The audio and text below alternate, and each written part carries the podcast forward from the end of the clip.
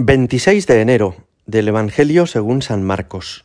En aquel tiempo Jesús se puso a enseñar otra vez junto al mar. Acudió un gentío tan enorme que tuvo que subirse a una barca, y ya en el mar se sentó, y el gentío se quedó en tierra junto al mar. Les enseñaba muchas cosas con parábolas y les decía instruyéndolos, Escuchad, salió el sembrador a sembrar, al sembrar algo cayó al borde del camino, vinieron los pájaros, y se lo comieron. Otra parte cayó en terreno pedregoso donde apenas tenía tierra. Como la tierra no era profunda, brotó enseguida, pero en cuanto salió el sol, se abrasó y por falta de raíz se secó. Otra parte cayó entre abrojos. Los abrojos crecieron, la ahogaron y no dio grano.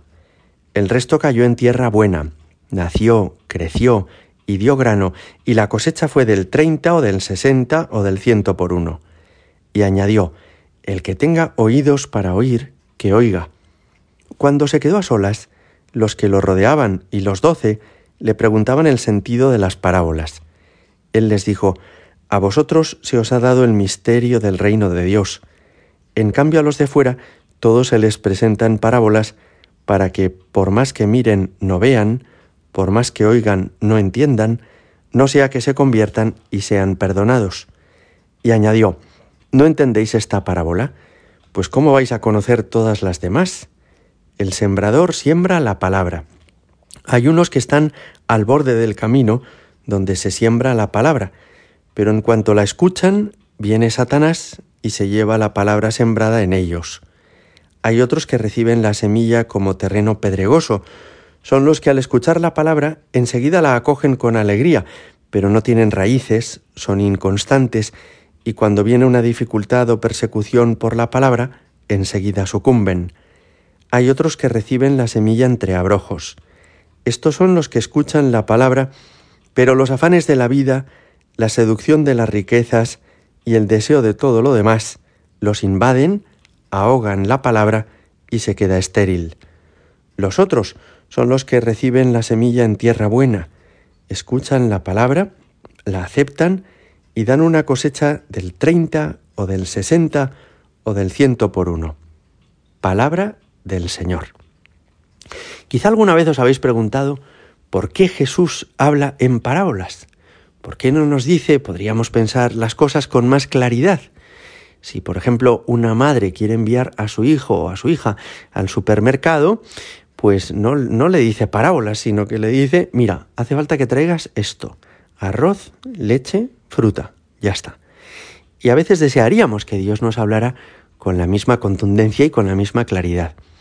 Si Dios habla con parábolas y con metáforas y con alegorías, es porque no puede hablarnos de otro modo. Y la razón es que su palabra va dirigida a miles de millones de personas en todas las zonas de la tierra y en todas las culturas y las lenguas. No bastaría con que Jesús nos hubiera dicho trae arroz, leche y fruta, porque eso es una respuesta muy concreta para un momento determinado en una situación muy específica.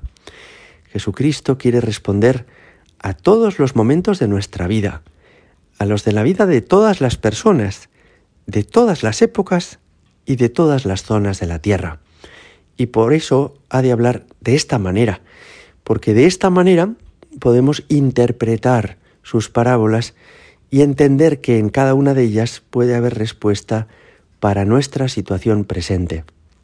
No es casualidad por eso que Jesús hable en parábolas, es que esto nos permite a personas muy diversas y en momentos muy diferentes encontrar en la palabra de Dios orientación, aunque no sea la orientación que a veces nos gustaría, una orientación muy concreta y muy específica. Nos explicaba en una ocasión un profesor de lenguas clásicas, de latín y de griego, este párrafo que hemos leído y que a lo mejor a alguno os ha resultado muy extraño.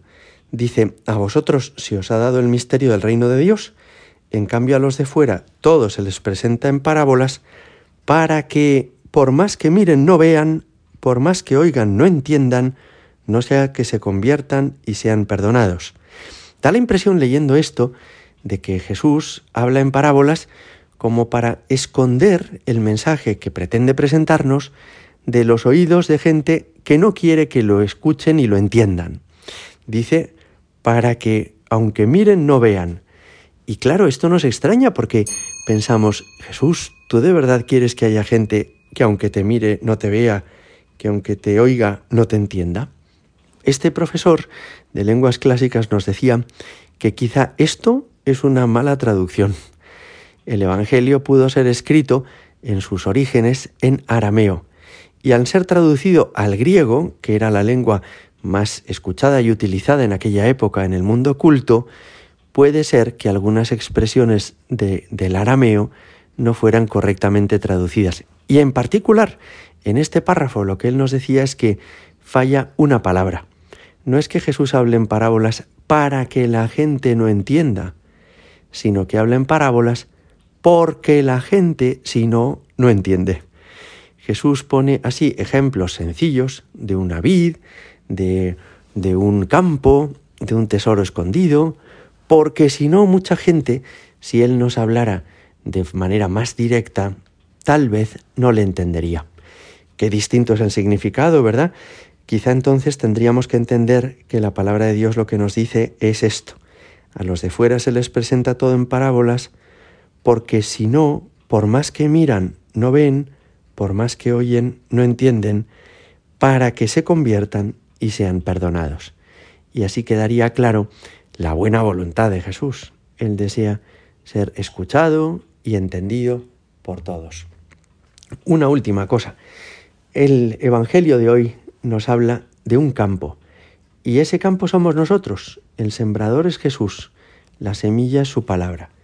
Depende el fruto que Dios dé en nosotros no solamente de las gracias que recibamos, sino también de la libertad con la que las acojamos. De modo que cada uno tiene que pensar, ¿estoy recibiendo las gracias de Dios y respondiendo a ellas con generosidad? ¿Estoy dejando que Dios fructifique en mi corazón? Porque eso no solo depende de Dios, también depende de mí. Gloria al Padre y al Hijo y al Espíritu Santo, como era en el principio, ahora y siempre y por los siglos de los siglos. Amén.